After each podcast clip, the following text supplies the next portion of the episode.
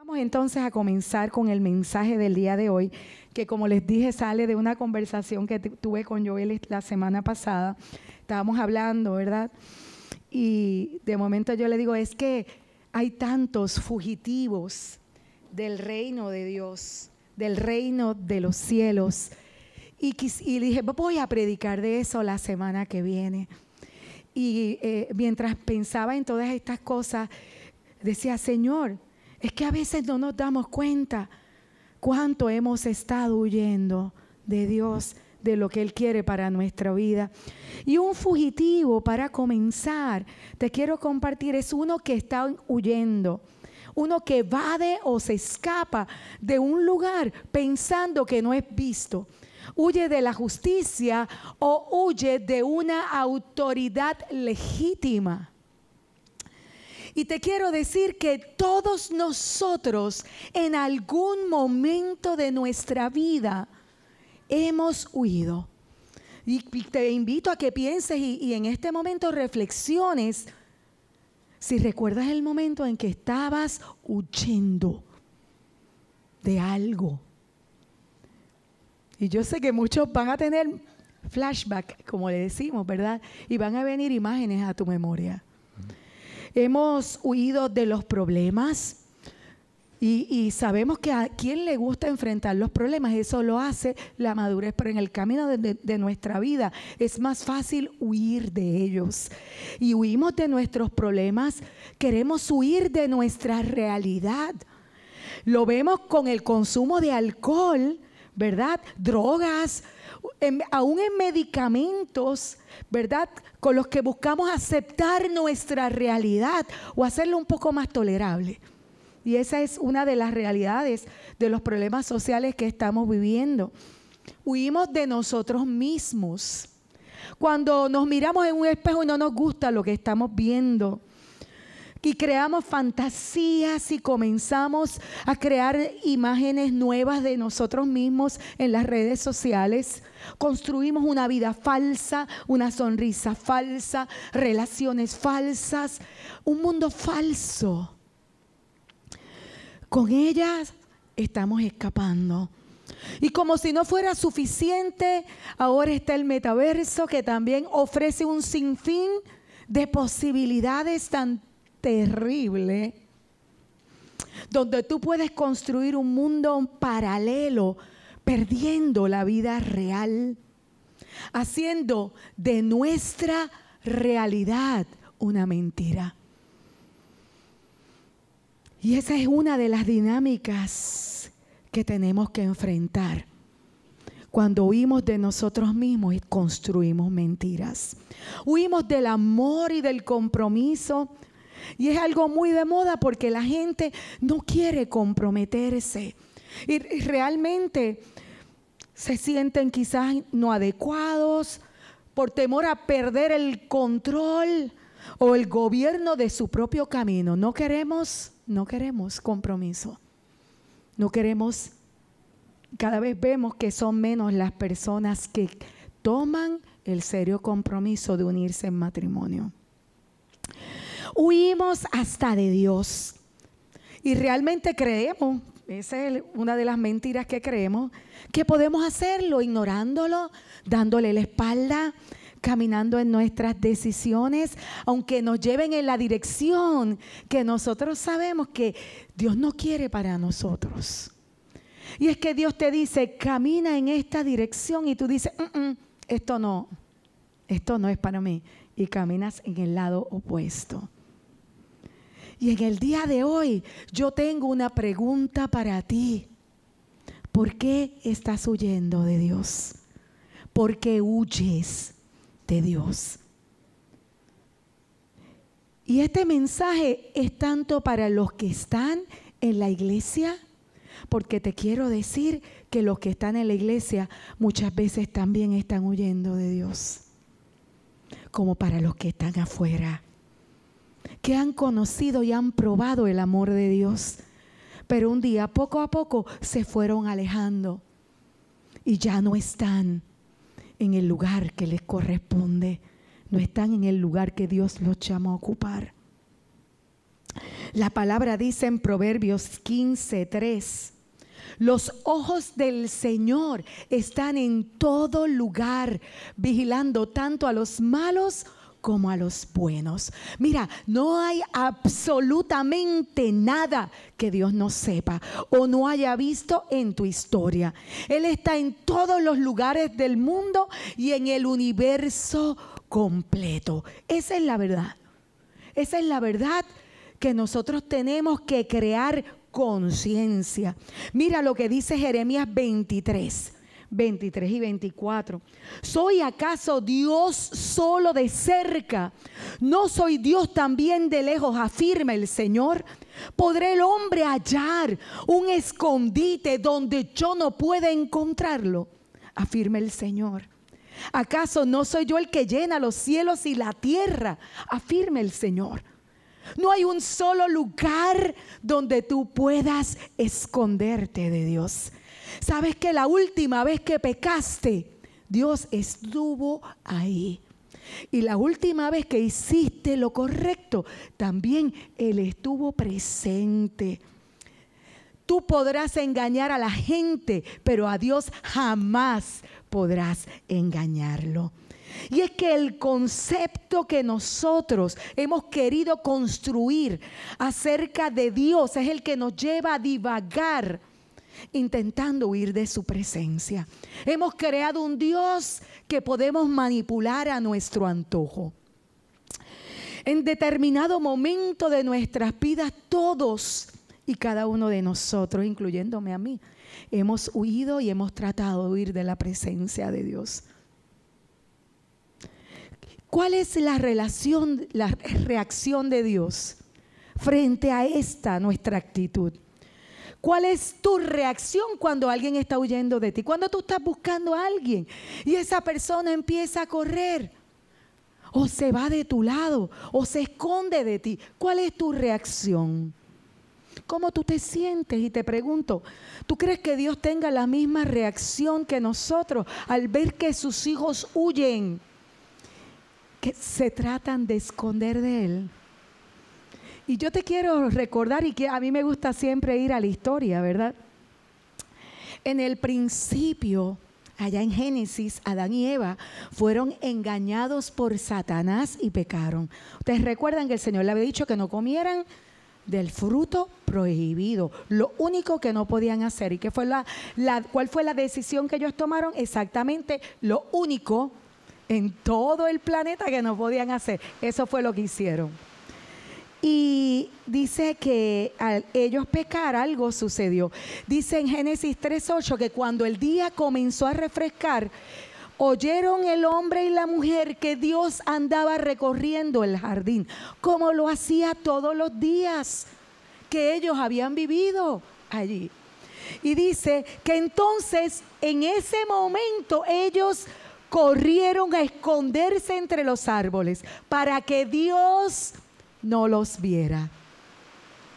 Y vemos algo terrible que le pasó al hombre, porque a partir de ese momento la realidad de Adán y Eva fue distorsionada por, por causa del pecado que habían cometido y por el engaño que Satanás había traído a sus vidas. Ellos fueron los primeros que huyeron de Dios, se escondieron engañados por lo que ellos pensaban que era ahora su realidad. Vivían algo distorsionado por la voz que habían escuchado, la voz del enemigo y por causa del pecado. Algo que quiero que recuerdes y que anotes en el día de hoy el enemigo, la voz del enemigo, siempre va a buscar distorsionar la imagen de Dios, la verdadera imagen de Dios. El enemigo va a vivir susurrando a tus oídos mentiras acerca de quién eres y del llamado de Dios. ¿Y de quién es Dios? ¿Para qué?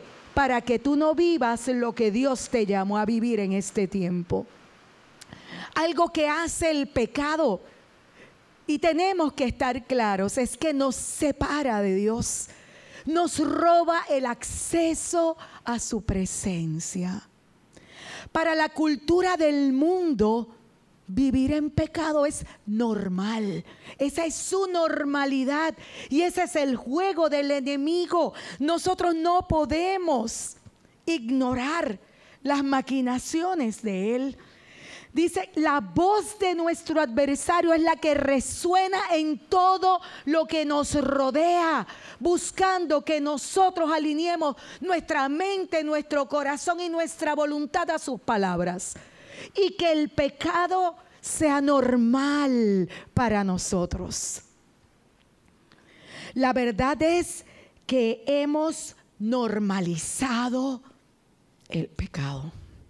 Y eso es un problema grave. Porque el pecado, como te decía al principio, siempre va a buscar que te alejes de Dios. Digo, el pecado hace que te alejes de Dios. Quien lo busca sabemos quién es. ¿Y qué es lo que sucede en nosotros? Mis deseos se convierten en mi prioridad. La sexualidad gobierna mi vida. Y entonces todo gira alrededor de esto, esto, esto, sensual, la música, todo. La ropa, todo. Mi, mi, mi, mi, inclinación, lo que a mí me gusta en la sexualidad, todo se trata de sexo. Aun cuando sea distorsionado. Mi amor al dinero hace que a cualquier precio yo quiera tener más. Mi deseo personal, sea lo que sea, sea legal o no, yo quiero más dinero. Yo quiero, yo necesito, yo decido, yo controlo, yo, yo, yo y yo. Ese es el lenguaje del mundo buscando ganar. Pero la realidad de esto que por más que tú pienses que has tenido control de algo, hoy te vengo a decir que no has tenido control de nada. Porque si te han controlado tus propios deseos, eres esclavo de tu corazón. Eres un esclavo de tus deseos. Romanos dice, Pablo escribió, como dicen las escrituras, no hay ni un solo justo. Ni siquiera uno, nadie es realmente sabio, nadie busca a Dios, nadie, a nadie le sale natural. Esa es la verdad, a nadie, eso no nos nace natural. No, eh, todos se despiaron, todos se volvieron inútiles. No hay ni uno que haga lo bueno, ni uno solo. Pero Dios el Padre siempre toma la iniciativa. Y quiero recordarte que cuando Adán y Eva pecaron, Dios no huyó de ellos por causa de lo que habían hecho, que habían transgredido las normas que él había establecido. ¿Qué hizo Dios? Dios se acercó, Dios los buscó, Dios cubrió su desnudez y les dio una promesa. ¿Y sabes cuál es esa promesa? Que un día uno de sus descendientes, un hijo de ellos, le iba a aplastar la cabeza al que los había engañado. A ese que los había llevado. ¿A qué? A distorsionar toda la realidad. Una de las cosas que ellos perdieron en ese momento fue el libre acceso a la presencia de Dios. Porque en la presencia de Dios es el único lugar donde tú vas a poder decir, que hay verdadera libertad, porque solo en la presencia de Dios hay libertad. Y lo voy a repetir hasta que me canse. Solo en la presencia de Dios, donde está el Espíritu de Dios, ahí hay verdadera libertad. Recuerda que el propósito del ladrón es robar, matar y destruir. El propósito de Dios es darles vida plena y abundante. Y es que te das cuenta que si tú no estás viviendo lo que Dios ha dicho, tú estás viviendo lo que hace el enemigo. En el reino del enemigo estás viviendo bajo las obras del enemigo. El enemigo siempre va a buscar robar tu libertad. Escúchalo. Jesús le dijo a los que creyeron en él, esto está en Juan 8, 31, 32, ustedes son verdaderamente mis discípulos si se mantienen fieles a mis enseñanzas. Asistir a una iglesia no te hace un discípulo del Señor. Dice, es mantenerte fieles a las enseñanzas del Señor, mantenerte fiel cuando Él te enseña algo, tú agarras esa verdad y la pones en práctica. Y dice que el que hace esto conocerá la verdad. Y la verdad lo hará libre. Jesús dijo, yo soy el camino, la verdad y la vida. Jesús es la verdad. Conocer a Jesús trae libertad a tu vida. En Juan 8:36 dice, así que si el Hijo los libera, serán ustedes verdaderamente libres. No hay un momento de tu vida donde tú puedas experimentar más libertad que cuando Jesús rompe tus cadenas. Y eso es parte de tu herencia. Pierdes libertad cuando eres cautivo de tus pensamientos, de tus emociones y de tus decisiones. ¿Sabes de qué estamos hablando? Estamos hablando del alma. Cuando tu alma queda cautiva frente a la voz del enemigo que te seduce para que pongas en el trono de tu vida y de tu corazón tus propios deseos. Otra de las cosas que hace el enemigo es que busca robar tu identidad. ¿Quién eres?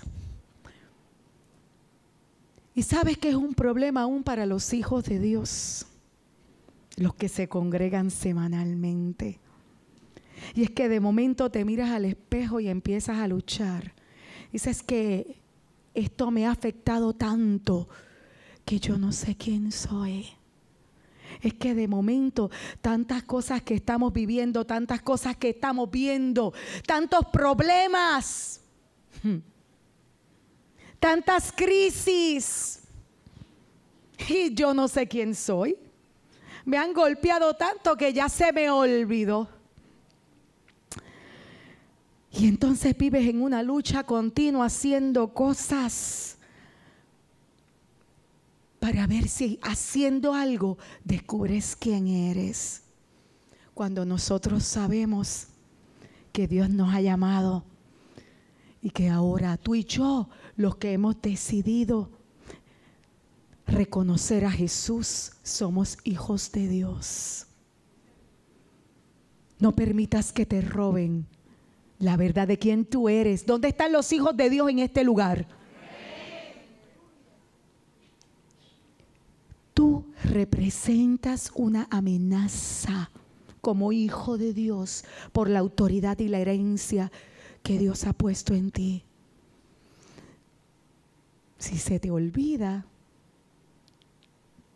el problema es que te conviertes en víctima. Te conviertes en un cautivo teniendo el poder y la llave en la mano para abrir la cárcel. Dios quiere que tú y yo tomemos nuestro lugar. Pero si yo me pierdo en el camino de quién soy, por lo que he vivido, no puedo saber quién soy. Se me olvida. Así que en el nombre de Jesús, yo declaro en el nombre de Jesús que todo argumento que se haya levantado en tu mente y en tu corazón para hacerte titubear del llamado de Dios sobre tu vida, en esta hora cae al piso en el nombre de Cristo. Y en el nombre de Jesús te levantas con la autoridad que te da el derecho de que Dios te ha llamado por tu nombre, que te ha dado el Espíritu Santo como parte de la garantía de sus promesas, que Dios vive en ti y que nada ni nadie te puede apartar de su amor y de su cobertura. Esa es la verdad. Eso es lo que Dios dice. Tú eres valioso para Dios. Demasiado valioso para Dios. Se trata de Jesús. Cuando tú crees en Jesús, en ese mismo que murió en la cruz por ti, tú eres un hijo de Dios. El reino de Dios es justicia, paz y gozo en el Espíritu. Y lo que pasa es que muchas veces tú y yo decimos que somos cristianos, pero Jesús no reina en nuestra vida. El Señor no es el Señor de nuestra vida. El Señor se convierte en alguien más en toda mi agenda de prioridades. Él no se convierte en la prioridad. El reino de Dios es vivir bajo la certeza de que el gobierno de Dios va por encima de todos los gobiernos de este siglo es tú tener la certeza de que Él habla y su palabra tiene la autoridad final sobre tu vida. Que no hay absolutamente nadie que tenga más jurisdicción sobre tu vida de la que tiene Él. Y que sobre todas las cosas su amor su amor. Como decía ahorita Maribel que me gozaba, inagotable amor, inagotable amor, inagotable amor. Su inagotable amor. Escucha, inagotable, no se acaba. Te persigue. Con fidelidad, por amor, te ha perseguido durante toda tu vida. Amén. Así que quiero ir otra vez a la palabra para recordar lo que dice del reino de Dios. Está en Romanos 14, 17 y dice, porque el reino de Dios no es cuestión de comidas o bebidas. Estos son cosas pasajeras y triviales. Y a veces pensamos que las cositas bobas son la prioridad. Mira, el reino de Dios no son cosas triviales. Son cosas que permanecen para siempre. Justicia, paz y gozo en el Espíritu Santo. Es en el Espíritu Santo sin el cual no podemos vivir, que es la garantía que Dios nos ha dado a ti y a mí de que todo lo que Él dijo lo va a cumplir hasta el final. Qué poderoso. Que Dios venga a vivir dentro de mí para darme la garantía eso es como el anillo de compromiso, las arras. Esa es la promesa del compromiso que Él hizo con nosotros. Ahora te quiero decir, nadie planifica alejarse de Dios. Nadie planifica correr de Dios. Esto es algo que sucede poco a poco. Y muchos hijos de Dios viven lejos de la casa del Padre por muchas razones. Y quisiera compartirte algunas de ellas. Obviamente no las puedo abarcar todas en un mensaje, pero estaba pensando en la justicia, paz y gozo, que es el reino de Dios, y cómo lo que es contrario a estas tres, ¿verdad? Estas tres virtudes nos viene a robar y nos ataca a toditos. Y dice, la justicia es la primera, ¿verdad? Cuando hay, tú sientes que hay una injusticia, a ti te da qué? Coraje.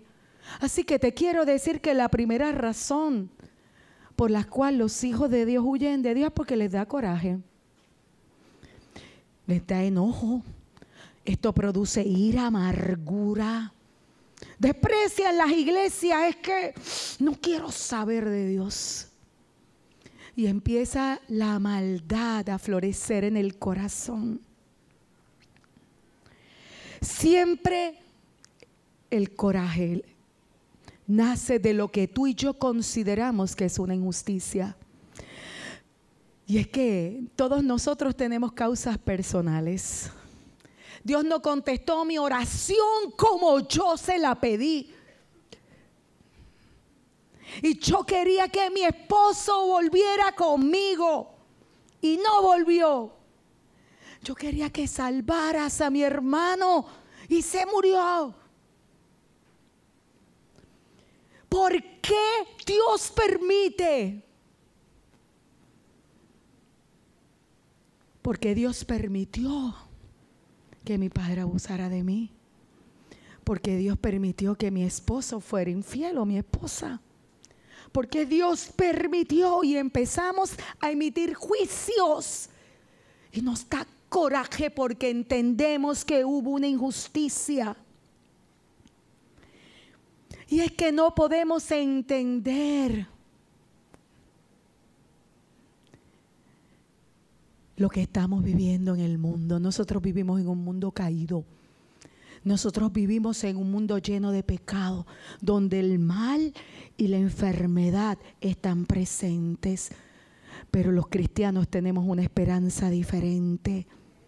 Nosotros hemos aprendido un secreto, que todas las cosas cooperan para bien en aquellos que aman al Señor. Que Él coge eso malo, difícil, que yo no entendí y lo usa para mi beneficio y la extensión del reino de Dios. Lo usa para el bien no quiere decir que yo voy a estar disfrutando, lo que pasa es que dentro de nuestra mente y este concepto de Dios que hemos hecho en nuestra vida, la soberanía de Dios se debe ajustar a lo que yo quiero.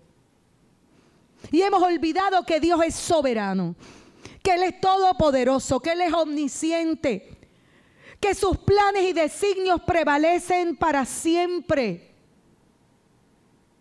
y que hay un momento en la vida del ser humano donde tiene que aprender a estar quieto y reconocer que Dios es Dios. ¿Sabes qué hace la diferencia? Rendirnos delante de Él. ¿Sabes cuál es el antídoto para el coraje? Creer en la justicia de Dios. Creer que Dios es correcto que en Él no hay maldad, que Él me ama, aun a pesar de que yo no entienda. Sabes que todas estas cosas producen al final en nuestro corazón rebelión contra Dios. ¿Sabes lo que es la rebelión? Y te lo voy a traer así. Es la variación o cambio de posición. Estabas en un lugar y ahora estás en otro. Y es el efecto que esto produce en tu vida. Es cambio es circulación, levantamiento, desplazamiento. Antes estabas bajo el reino de la luz y de repente me dio coraje y me fui. Yo no puedo bregar. La rebelión te lleva a desafiar la autoridad de Dios. Y en nuestra ignorancia, pensando que podemos escondernos de Dios, nos rebelamos contra Él. Y vamos a seguir construyendo, edificando. El temor es otra de las cosas que hace que huyamos o, nos apartemos de Dios. Esto es miedo, ansiedad. ¿Sabes cuál es el antídoto? La paz de Dios. El temor, la ansiedad es poner nuestra mirada en el lugar incorrecto temor a ser rechazados, a no dar el grado, al precio que Dios me pide. La palabra dice que en el amor no hay temor, sino que el amor perfecto echa fuera el temor. El que teme espera el castigo, así que no ha sido perfeccionado en el amor. Cuando tú estás claro del amor y el alcance del amor de Dios hacia tu vida, el temor comienza a disiparse de manera automática. Comienza a desvanecerse. Cuando tú eres un niño pequeño y tienes miedo, no importa si el peligro es real o imaginario, así sea una cucaracha, o sea un ladrón, o sea un terremoto, un huracán o algo que tú, o los rayos, los truenos, tú corres a los brazos de tus papás cuando eres niño y te sientas en la falda y ya puedes dormir confiado. ¿Por qué? Porque sabes que estás seguro, confiado, descansando. El amor de Dios, la certeza del amor de Dios. Echa fuera el temor. Y si algo quedas convencido, es que Él no te va a dejar caer. ¿Qué es lo otro que viene a nuestra vida? Que pudiéramos decir que nos hace huir de Dios. Mira la tristeza, es que estoy tan triste, la depresión. ¿Sabes cuál es el antídoto? El gozo de Dios. al experimentar el amor de Dios, hay algo que empieza a fluir y es el gozo de Dios, que aún en medio del dolor, de la aflicción, tú puedes experimentar tú estás seguro. Y se cayó el mundo y tú te puedes reír. Pues, pues, ¿Qué vamos a hacer? Vamos para adelante porque Dios está aquí. Si Dios está aquí, si Dios está aquí, vamos para encima. Y esto vamos a poder lograrlo. Muchas veces nos hacemos falsas expectativas. En esto de la tristeza viene por causa de la traición. Oye, ¿a quién le gusta ser traicionado, gente? A nadie. La desilusión, la decepción, la frustración. A veces oramos y oramos y oramos y no pasa nada. Y un día poco a poco tú empiezas a alejarte de Dios y de empezaste a dejar de orar. Empezaste a dejar de hablar con Dios que no me oye. Dice en Proverbios 13, la esperanza frustrada aflija el corazón. El deseo cumplido es árbol de vida. Nosotros anhelamos, es humano que te dé tristeza, pero el gozo de Dios, el gozo de Dios viene a traer en tu corazón esa esperanza que necesitas. En el Salmo 139 es un versículo poderoso porque tú te puedes sentir que estás en una tristeza profunda, que estás solo, que Dios no te ha escuchado, que todos te han dejado. Y mira lo que dice. Podría pedirle a la oscuridad que me ocultara y a la luz que me rodea que se convierte en noche, pero ni siquiera en la oscuridad puedo esconderme de ti. Para ti la noche es tan brillante como el día. La oscuridad y la luz son lo mismo para ti. Oye, Dios está en medio de la oscuridad de la noche oh, del día malo. Dios está contigo. Él no te va a dejar y no te va a desamparar. Eso añade esperanza a tu corazón. No ha habido un momento en tu historia de dolor, de aflicción, de tristeza por más profunda que sea, que su presencia se haya retirado de tu lado.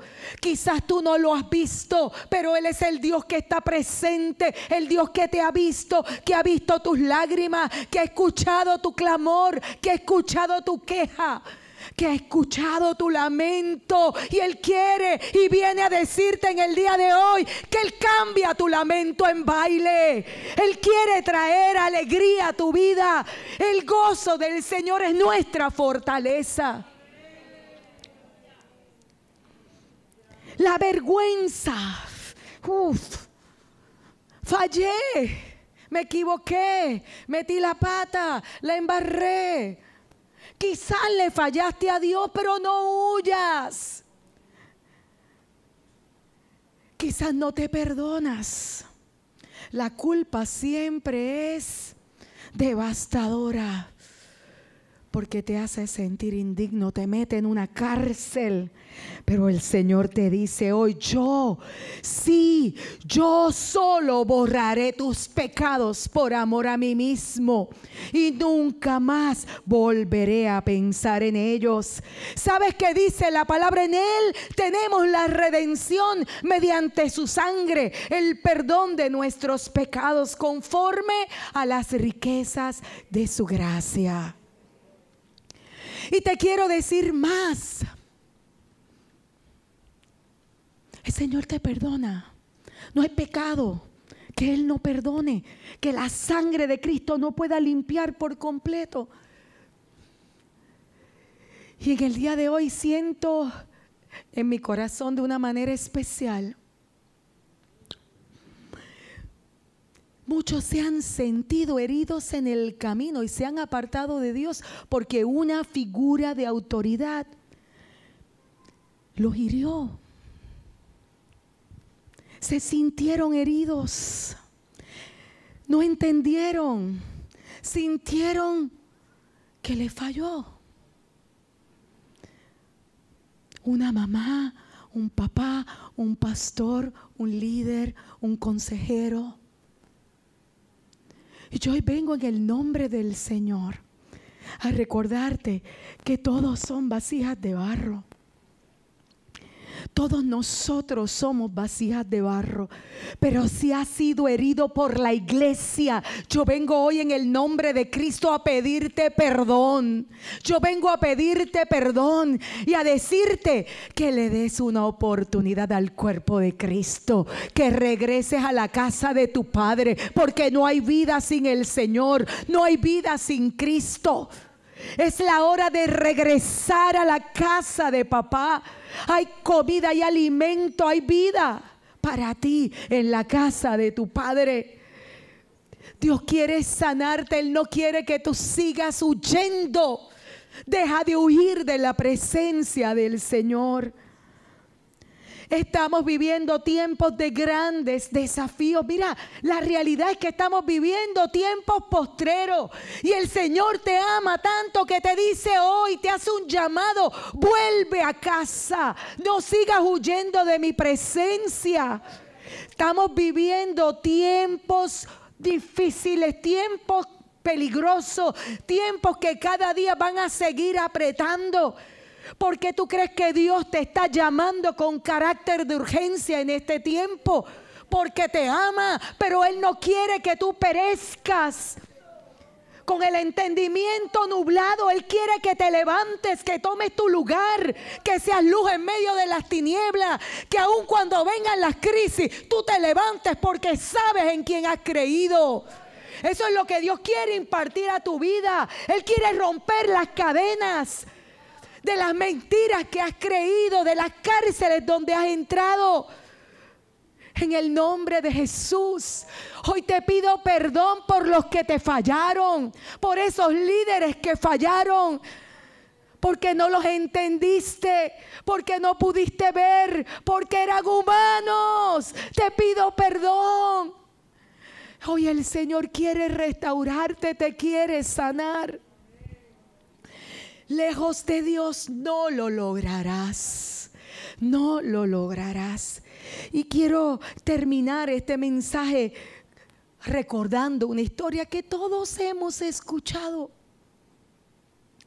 Y tenía muchas historias de muchos personajes, pero dije, no, no, no, es que voy a ir aquí. Está en Lucas 15. Es una historia que hemos escuchado muchas veces. Pero más que hablar de un hijo pródigo en esta hora, yo voy a hablar del padre que tenía dos hijos. Este padre, e, este padre representa a nuestro Dios. Y este padre repartió su herencia con sus dos hijos. En Lucas 15, 12 dice, el menor de ellos le dijo a su padre, papá, dame lo que me toca de la herencia. Así que el padre repartió sus bienes entre los dos. Al hijo primogénito le tocaba la mayor parte, al, al menor le tocaba la más pequeña, ¿verdad? Pero dice la palabra que él le dio la herencia a los dos, tanto al mayor como al menor lo hizo en vida. Dios nos ha dado preciosas promesas a cada uno de nosotros. Y en el camino este muchacho, el menor se fue y tuvo una vida alborotada. Botó todo lo que Dios le había dado, lo malgastó. El hermano menor dijo que lo malgastó con prostitutas, eso no lo sabemos, eso es lo que dice el hermano mayor pero lo malgastó. Esa es la realidad. Ahora el hermano menor, el mayor, se quedó trabajando con su papá y ahí pues estaba haciendo. Yo quiero decirte algo. Esta historia trasciende en el tiempo, trasciende generaciones, porque siempre, siempre nosotros vamos a necesitamos restauración, porque todos en algún momento vamos a tomar malas decisiones. En cada generación van a haber hijos de Dios que huyen de su Padre y habrá hijos que tomarán malas decisiones. Hablaremos tonterías. Hoy recordamos y te quiero, ¿verdad?, traer a la mente que de cada palabra que sale de nuestra boca nosotros vamos a tener que dar cuenta a Dios un día. Tú y yo vamos un día a tener que estar delante del tribunal del Señor. Ahora, sabemos que abogado tenemos en el Padre, que es Jesucristo. Ese es nuestro abogado defensor, ¿verdad? Que con su sangre nos compró. Quiero recordar que todos necesitamos restauración, pero aquí hay un punto que es clave, porque este muchacho llegó el momento, el que estaba pasando la mal, que derrochó su herencia, pasó necesidad. Y es que lejos de la casa de papá, yo voy a pasar necesidad. Y cuando él pasó necesidad, dice que hubo una hambruna tan grande en esa región que él consiguió trabajo cuidando cerdo, era un pastor de cerdos.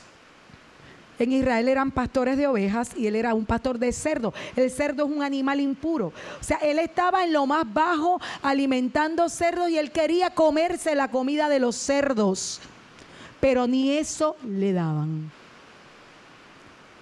Ni eso asqueroso que se comían los animales pudo comer él.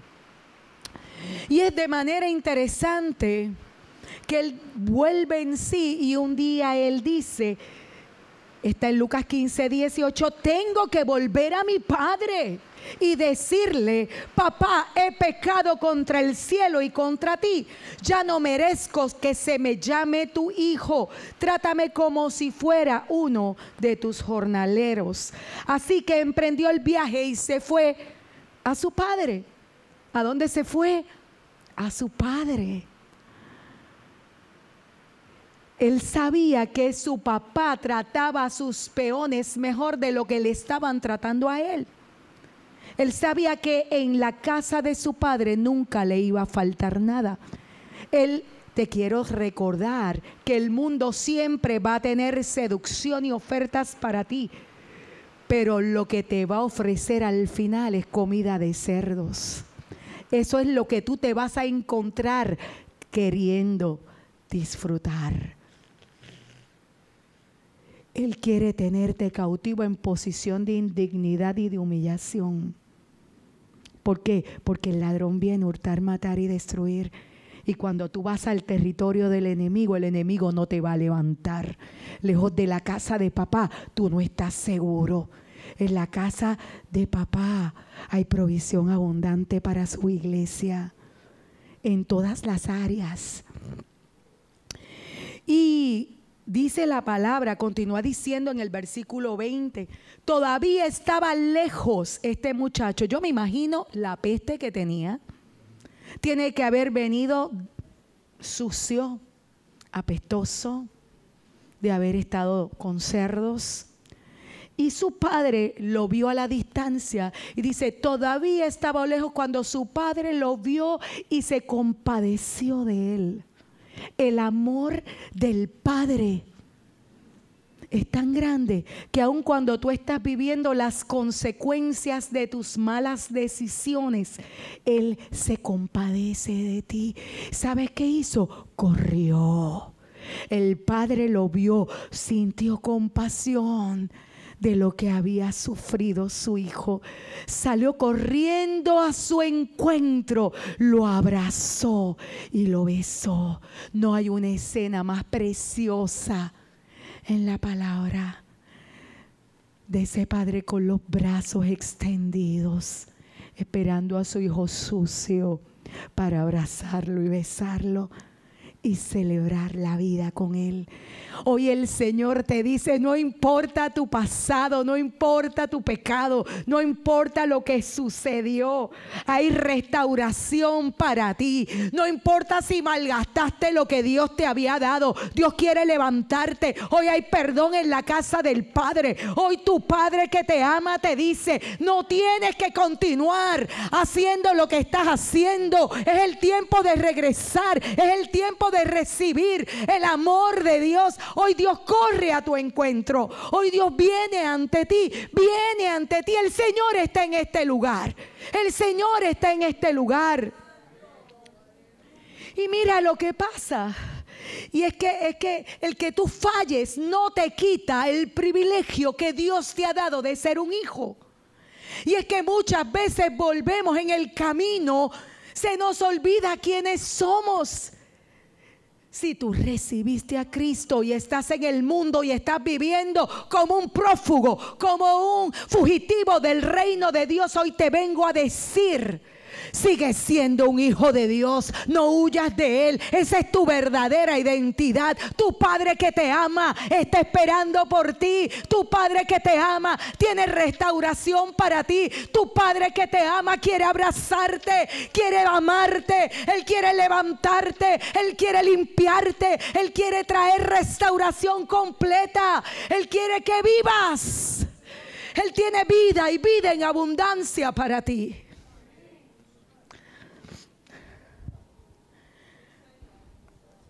Pero los brazos de papá también están abiertos para esos que han perdido la espiritualidad y están en la casa. Esos que se quedaron en la casa sirviendo y no pueden entender la gracia de Dios.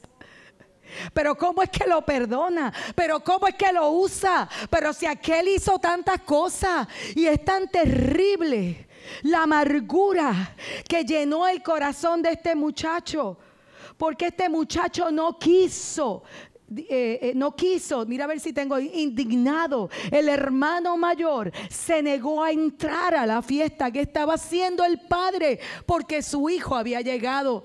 Así que papá que es tan tremendo, dijo pues que no venga. Él no hizo eso. Dice, su padre salió a suplicarle que lo hiciera. Hay fiesta en la casa de Dios. ¿Cómo no vas a estar? ¿No entiendes lo que estoy haciendo con este? Que no lo entiendes, es difícil. Estuvo sucio, se embarró y dice, fíjate cuántos años te he servido sin desobedecer jamás tus órdenes. Ahí bien aborrecido. Y ni un cabrito me has dado para celebrar una fiesta con mis amigos. Pero ahora llega este hijo tuyo, mi hermano, ya no es ni mi hermano, que ha despilfarrado tu fortuna con prostitutas y tú mandas a matar en su honor el ternero más gordo. Había perdido la razón de su esfuerzo. Estaba lleno de coraje. ¿Sabes qué? A los dos le había dado la herencia. Mira lo que le contesta el papá. Hijo mío, tú siempre estás conmigo tú siempre estás conmigo y todo lo que tengo es tuyo. Le pido al Espíritu Santo que abra tu entendimiento en esta hora. Yo siempre he estado contigo, te dice el Señor. Todo lo que tengo te pertenece. Pero teníamos que hacer fiesta y alegrarnos porque este hermano tuyo estaba muerto pero ahora ha vuelto a la vida. Se había perdido, pero ya lo hemos encontrado. Él quiere restaurarte. Qué lindo es nuestro papá. Él quiere perdonarnos. Él es nuestro papá. sus brazos están abiertos. Ay, ponte de pie donde está. Yo no sé tú, pero yo tengo alegría en mi corazón. Hoy es día de libertad, hoy es día de restauración, hoy es día de salvación, hoy es día de restauración. Hoy hay hijos de Dios que van a regresar a la casa del Padre. Hoy este mensaje tiene que correr y seguir corriendo hasta los confines de la tierra. Yo declaro que esta palabra no encuentra tropiezo y que hay hijos de Dios que regresan a casa en el nombre de Jesús a tomar su lugar, a levantarse, a cumplir su llamado, a ser hijos de Dios disfrutando la herencia.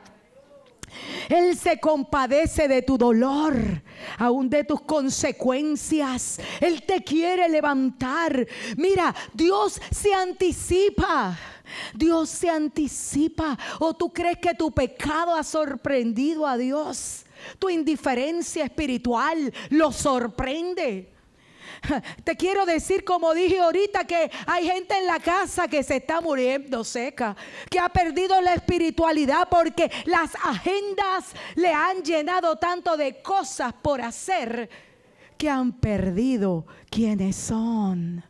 Han perdido la presencia de Dios. Han perdido el disfrutar todo lo que Dios les ha dado.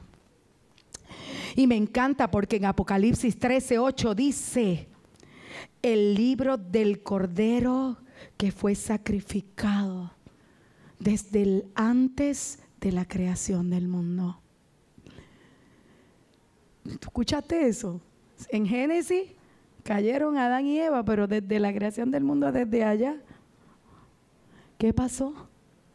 Ya el Cordero había sido sacrificado. Ya el Cordero había pagado el precio. El Señor trajo provisión para ti, para mí. Ya Él pagó el precio. El Cordero fue inmolado desde la creación. El Cordero fue inmolado desde la creación. Dios hizo provisión para que tus pecados sean perdonados. La sangre de Cristo es suficiente. Es poderosa, es grande, hay dimensiones dimensiones y, vemos tan tremendamente Juan el Bautista cuando vio a Cristo, Juan tuvo que declarar, este es el Cordero de Dios que quita el pecado del mundo. No es que lo tapa, es que lo quita. Estás entendiendo lo que Dios hace. Dios quita tu pecado, lo quita del medio, lo echa a lo profundo del mar, así de lejos como está el oriente del occidente lo aparta de ti. Es el tiempo de regresar a la casa de papá. Dios hoy viene a restaurarte. ¿Sabes por qué? Porque el Hijo del Hombre vino a buscar lo que se había perdido. Y si te has perdido en el camino, hoy el Señor viene a buscarte.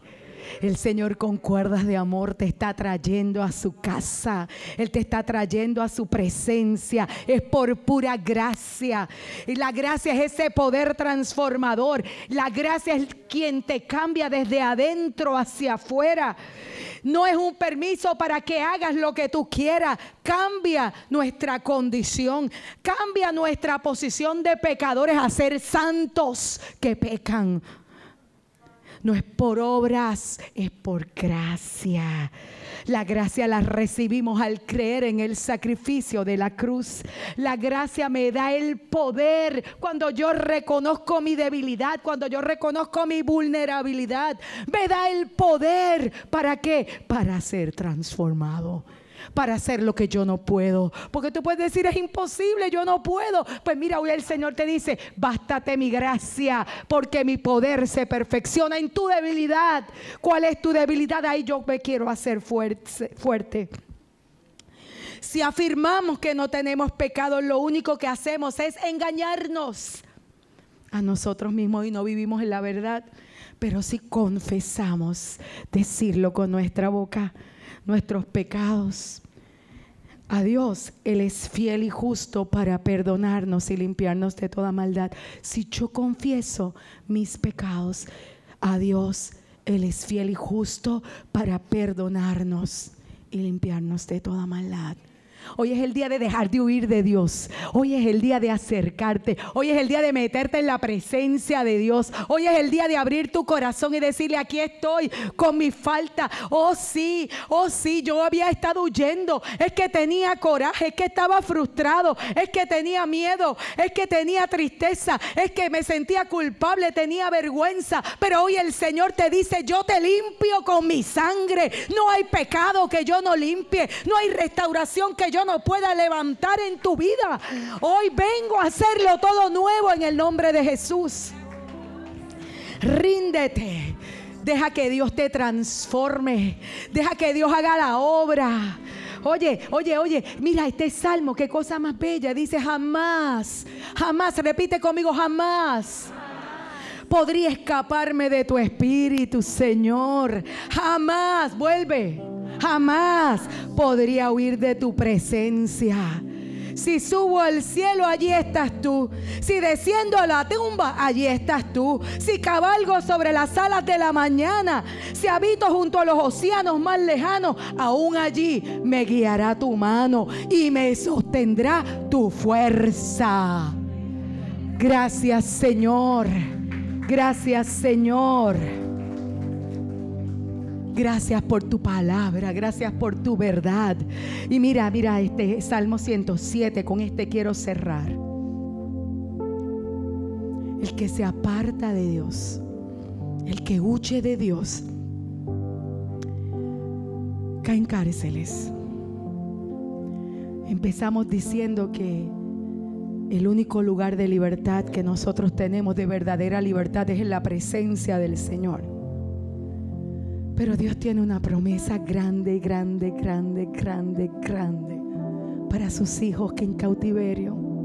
Porque no importa si tus pasos te llevaron lejos del Señor, si caíste preso por causa de tu pecado, si estás ahora mismo viviendo una relación difícil, porque te juntaste con alguien que tú quisiste, porque te gustó y porque tú querías y porque era tu voluntad la que ibas a hacer.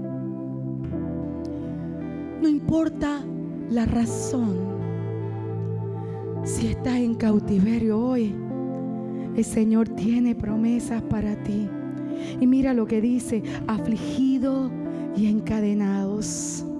Habitaban en las más densas tinieblas por haberse rebelado contra las palabras de Dios, por menospreciar los designios del Altísimo. Mira, Dios te llamó te llamo por tu nombre. Entonces los sometió a trabajos forzados y tropezaban y no había quien los ayudara y todo les salía mal. Y mira, y en su angustia clamaron al Señor. Y Él los salvó de su aflicción, los sacó de las sombras tenebrosas y rompió en pedazos sus cadenas. Hoy hay libertad, libertad, libertad para todo el que clame a Dios. Todo el que diga, Señor, he pecado. Señor,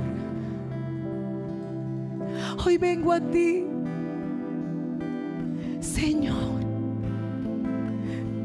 Papá, papá, tú eres mi papá. Hoy corro a ti, Señor. Y te pido perdón. Yo quiero libertad. Yo quiero restauración. Reconozco mi pecado. Reconozco mi orgullo. Reconozco mi independencia. Reconozco mi rebelión. Hoy te entrego el temor. Te entrego el coraje. Te entrego la frustración. Te entrego el dolor. Hoy vengo delante de ti a entregarte la vergüenza de la culpa. Hoy te pido perdón, Señor. Hoy vengo a poner toda tristeza. Hoy yo creo que tú cambias mi lamento en baile. Hoy yo sé que las cadenas se rompen sobre mi vida. Y hoy me renuevas. Hoy toda independencia la pongo a tus pies y vengo a reconocerte como mi Señor. Toda espiritualidad seca la pongo delante de ti. Límpiame, Señor. Avívame.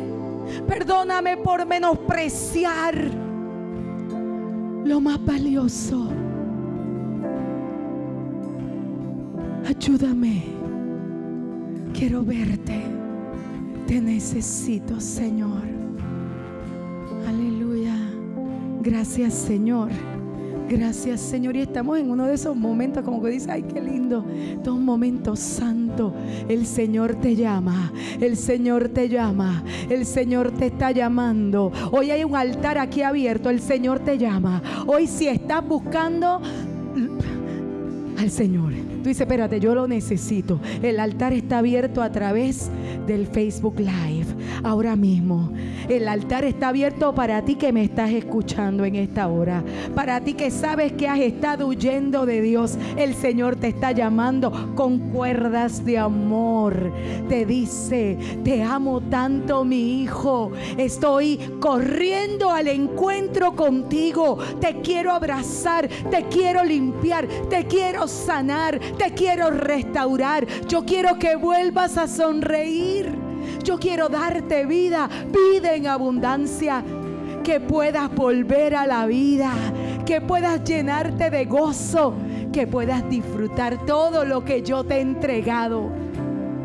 Si estás haciendo esta oración conmigo en este día, puedes llamar al 787-755-0090. Déjanos saber de tu decisión. Regresa a la casa de tu Padre. Regresa a la iglesia. Regresa a los caminos del Señor. El Señor te llamó. ¿Sabes qué? Los dones y el llamado es irrevocable.